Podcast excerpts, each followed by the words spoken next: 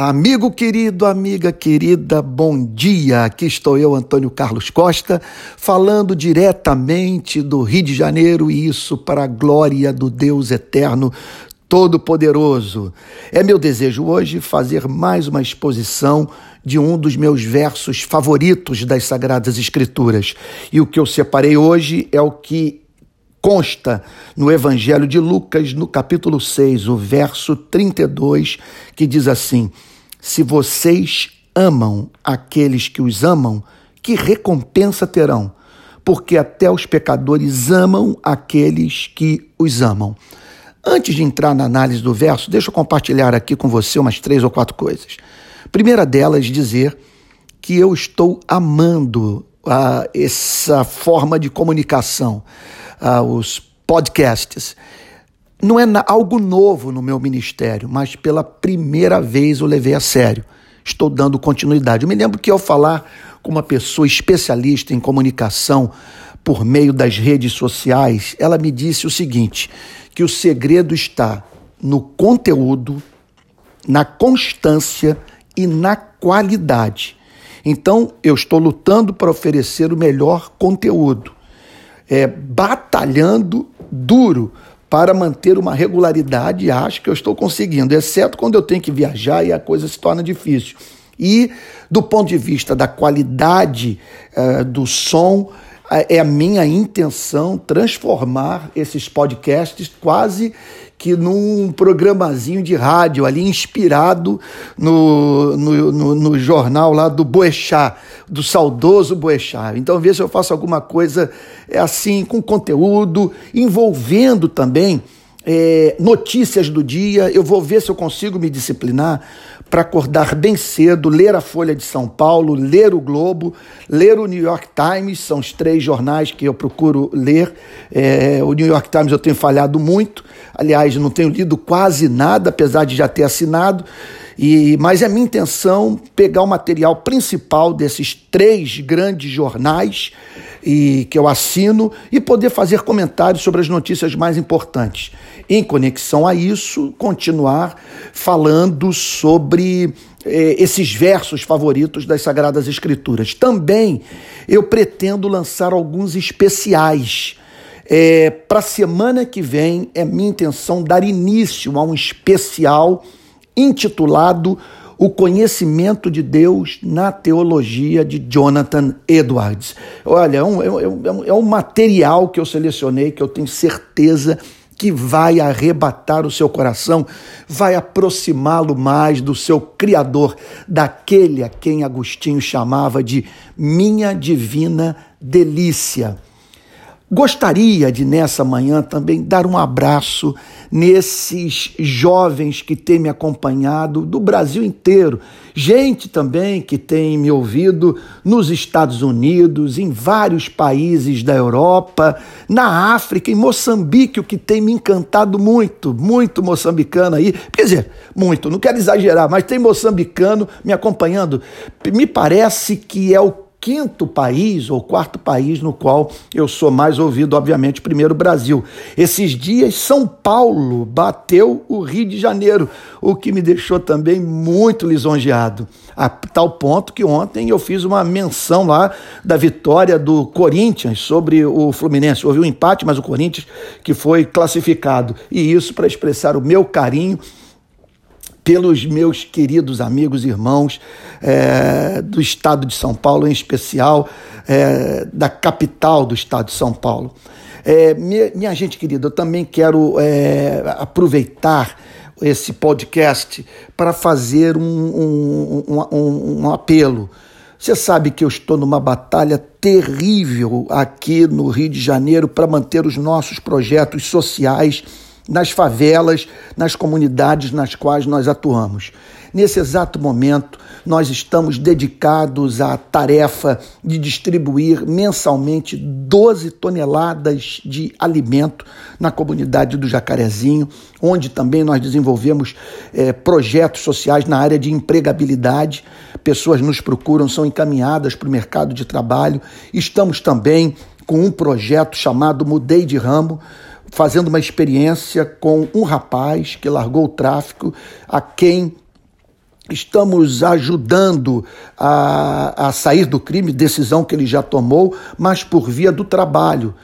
No caso dele, um comérciozinho que o ajudamos a, a montar e por meio do qual agora ele está tirando uma renda e que o permite, portanto, é, manter a ele e sua família sem se envolver com a prática do crime. Também nós temos famílias que nós adotamos na comunidade Mandela, que é colada no Jacarezinho, eh, famílias que nós apadrinhamos para distribuição de cesta básica, organizamos manifestações públicas, que você já conhece muito bem, eh, que, portanto, nos permitem denunciar graves violações de direito que ocorrem no nosso país. Estamos levando a cabo trabalho humanitário em Moçambique, socorrendo as famílias que foram vitimadas pela passagem do ciclone Dai.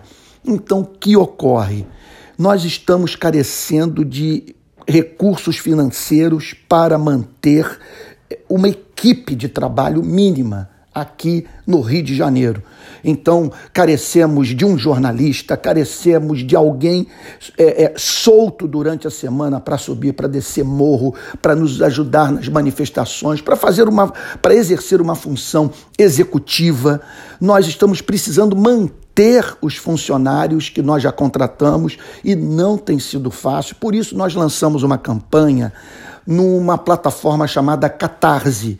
A meta é nós levantarmos 19 mil por mês. Não é muito, especialmente diante da repercussão das coisas que nós fazemos e, e, e dos ganhos que temos obtido, das vidas transformadas. Portanto, é, eu faço esse apelo a você. Se for possível, se você é, sentir movido a tal, é, me entenda, eu morro de constrangimento de falar sobre isso, mas se eu não falar, eu não vou conseguir fazer as coisas que nós estamos, dar continuidade ao que nós estamos fazendo. E o que ocorre? Nós não recebemos verba pública, não tem nenhum empresário nos bancando, nem nenhuma instituição americana ou europeia sustentando aí o nosso custo fixo. É tudo na base da vaquinha, conforme se costuma dizer. Então, eu botei um link na minha bio do meu Instagram, lá em cima, naquele cabeçalho que tem lá, que tem meu nome e tal, ali tem um link da plataforma Catarse, que se você clicar, você vai, portanto, ser é, orientado a como poder nos ajudar. Sabe? Então, é, faço esse apelo a você, dá um pulinho lá no meu Instagram e vê o que pode fazer para colaborar. Vou ser muito grato aí a você. Vamos então ao texto bíblico. Lucas capítulo 6, verso 32. Se vocês amam aqueles que o amam, que recompensa terão? Porque até os pecadores amam aqueles que os amam. Não há mínima dúvida que esse versículo está ensinando a seguinte verdade: a criação nos permite praticar aquilo que naturalmente, por natureza, por sermos portadores da imagem e semelhança de Deus, somos movidos a fazer. Você não precisa nascer de novo para amar aqueles que o amam. Basta ser gente. Eu me lembro de um diálogo que uma vez eu mantive dentro de um cárcere eu havia meio que sido esquecido pelo carcereiro quando fazíamos o trabalho humanitário na Polinter de Neves, no município de São Gonçalo, um lugar onde ocorriam gravíssimas violações de, de, de direitos humanos. E nós ficamos tão horrorizados com aquilo que lutamos para que o lugar fosse fechado e, mediante a nossa militância, com a ajuda de outros atores sociais, conseguimos fechar a Polinter. Mas teve um dia que me fecharam lá dentro. E aí, no, lugar, eu me lembro que havia ali 10 camas, 13 camas para 100 detentos, com 25 centímetros quadrados de espaço por preso. Eu ouvi um detento virar-se para o outro e dizer: ele, ele não tem medo de estar conosco, de estar entre nós, porque eu estava trancado com eles. Ao que eu demonstrei ter ouvido a fala, me virei para ele e disse a seguinte coisa: parceiro, responder ao mal com o bem é de Deus. Responder ao bem com o bem é do homem. Responder ao bem com o mal é do diabo. Eu estou certo que não estou lidando aqui com demônios, mas sim com seres humanos. E olha, deu certo. Porque durante todo aquele trabalho humanitário que fizemos nas carceragens da Polícia Civil, jamais fui maltratado por preso. E isso em razão da famosa frase é, tão cheia do espírito evangélico do profeta Gentileza, que passou aqui pelo Rio de Janeiro e escrevia nos pilares dos nossos viadutos a seguinte coisa: gentileza gera gentileza. Então, esse é o ponto que eu estou querendo destacar. Você não precisa ser cristão, nascido de novo, regenerado, para amar aqueles que o amam. O que essa passagem, sendo assim, deixa subentendido é que o cristianismo nos chama para a prática do extraordinário. A natureza nos move à prática do ordinário. Mãe amar filho. É, é, filho amar mãe. Isso é o ordinário. Basta ser gente para é, viver essa espécie de relacionamento. Agora, amar inimigo, orar por quem o amaldiçoa, bem dizer a quem fala mal de você, amigo, é necessário que você tenha nascido de novo. E é isso que o Senhor Jesus está destacando. Se vocês amam aqueles que os amam, que recompensa terão? Qual é o retorno disso? Não é isso que especialmente glorifica a Deus. Não é isso que torna a igreja uma cidade edificada no monte. Não é esse tipo de amor encontrado em tribo de índio. Não é esse tipo de amor que você vê até mesmo no reino do, do, dos animais irracionais, que vai mostrar o que distingue o cristão do não cristão, o que revela que o cristão é habitação do Espírito Santo, que torna o cristão luz do mundo. Se vocês amam aqueles que o amam, que recompensa terão? Que retorno haverá para a vida de vocês do ponto de vista da, da revelação do caráter de Deus por meio de suas vidas. O que isso representará para a eternidade? Vocês estão apenas fazendo aquilo que todos os mortais fazem. O problema da humanidade não é esse. Não é homem ser capaz de amar aqueles que o amam. Você vê aí, você vê até cômico dizer que você vê esse amor até entre piratas, até entre bandidos.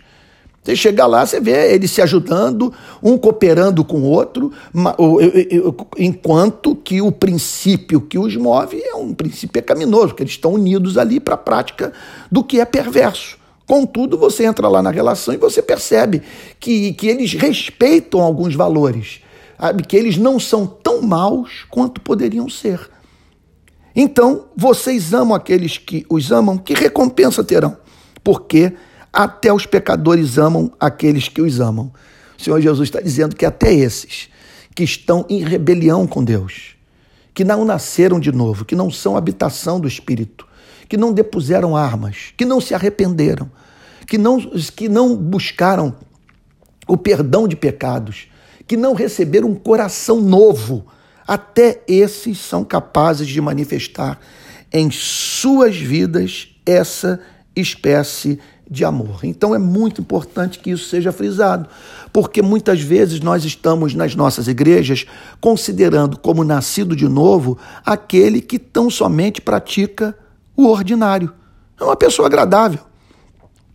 Trata bem aqueles que, que os tratam bem, sabe? Ou, ou, ou, ou trata bem aquele que o trata bem. O que distingue, repito, o cristão do não cristão é a prática do extraordinário, é a prática daquilo que só pode ser vivido quando o Espírito Santo habita no coração. E em que consiste isso? Amar o inimigo para a glória de Deus.